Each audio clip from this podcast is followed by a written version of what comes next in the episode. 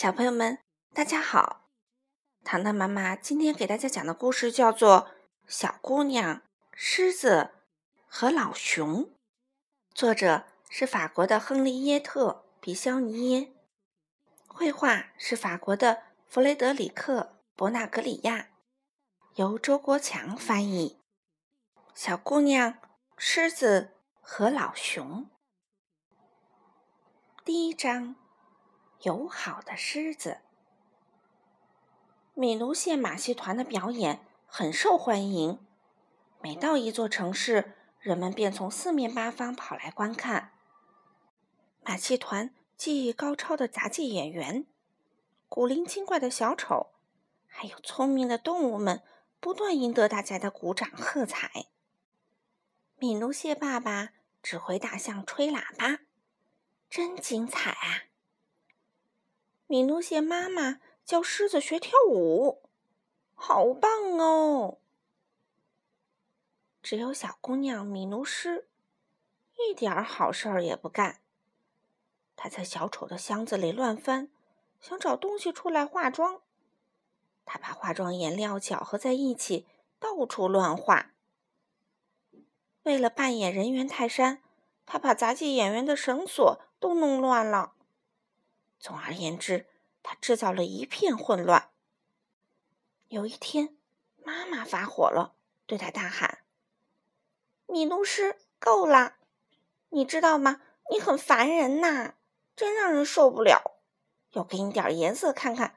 待会儿不许吃餐后甜点啦！”米露斯好伤心，哭着躲到了关动物的笼子后面。就在这时，他听到一个粗大的嗓门说：“好可怜哦，一个小姑娘吃不到美味的餐后甜点，好帅呀！”谁在对他说话呢？米努斯四下张望，可一个人影儿都没有啊。他只看到了笼子里的老狮子在摇头叹息。老狮子用温柔的声调说。可怜的小米诺斯，我真想安慰安慰你啊！米诺斯很惊讶：“是你在说话吗？安慰我？可你是一头猛兽啊！”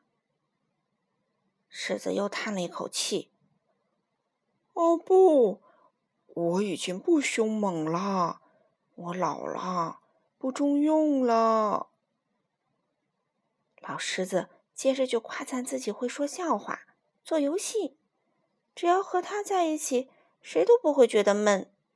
他还说：“我是一头十分友好的狮子哦，你把我的笼门打开就知道了。”第二章，危险。米卢斯打开了笼门，狮子立刻张牙舞爪的扑了上来。他把米努斯紧紧的抓在爪子里，凶狠地说：“太好了，我终于抓住你了！我要吃掉你！我要把所有闹腾的让人受不了的小姑娘统统吃掉！”米努斯抗议道：“可你刚才还说了你要安慰我的呀！”狮子吼道：“根本不是，你闹腾的让人受不了了，所以我要吃掉你！”说着。他就张开了血盆大口，可是米努斯阻止他说：“嗯，你的意思是，我要是变乖一些，你就不吃掉我了？”那当然，狮子回答说。米诺斯又说：“那么你应该问一下马戏团里大家的意见啊，你会发现小丑们会夸奖我说我很乖的。”于是。狮子和米努斯找到了小丑，不过小丑们正着急呢。他们翻箱倒柜，因为表演用的尖帽子和背带裤找不到了。狮子向小丑们问：“请告诉我，米努斯乖不乖？”小丑们答道：“米努斯，他一点也不乖，简直就是祸根，捣乱分子！你们走开，我们快来不及啦！”狮子得意的对米努斯说。听到了吧？我可以吃掉你了吧？狮子张开血盆大口要吃掉米努斯，米努斯又阻止他说：“哦，我们再去问问杂技演员，他们一定会说我是最乖的，真的。”可是杂技演员被绳子缠得像香肠一样，高高的悬在顶棚下，因为他们的绳子被弄乱了。狮子只好大声喊叫，才让他们听清楚他在说什么。请告诉我，米诺斯乖不乖？杂技演员们怒气冲冲的回答：“米诺斯哪里乖呀？简直就是一个大祸根，捣乱分子！没时间啦，你们走开！”听到了吧？现在我可以吃掉你了吧？狮子朝米诺斯转过身来，恶狠狠地说道：“狮子已经是第三次准备吃掉米诺斯了。”可是米努斯又阻止他说：“哎，演员们正在不高兴呢。嗯，不如我们去问问动物们的看法，他们心平气和的多，他们会告诉你我有多乖，真的。”第三章。熊的巧计。米努斯把狮子带到熊那里。熊很老了，他在马戏团里什么也干不了了，正闷闷不乐的待在一个角落里。狮子问道：“老熊，你说说看，米努斯乖不乖？”老熊好像有点耳聋，他答道：“什么？”香草奶油派哦，多谢多谢！狮子吼道：“笨狗熊，我在问你，米努斯乖不乖？”啊，米奴斯有圆糖块儿哦，那感情好啊！老熊回答说。狮子火了：“蠢货！我是问你，米奴斯乖不乖？”有一箱欧洲柑橘要送来，那东西好啊！老熊大声说。狮子失去了耐心，扑上前想揍老熊。可是老熊还很强壮，他当然要自卫反击啦！哇，好厉害哦！他把狮子打得四脚朝天，眼冒金星。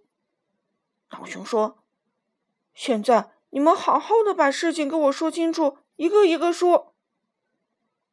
于是米诺斯讲了一遍事情的经过。他妈，他妈妈发火啦！狮子想要安慰他，他打开了铁笼子。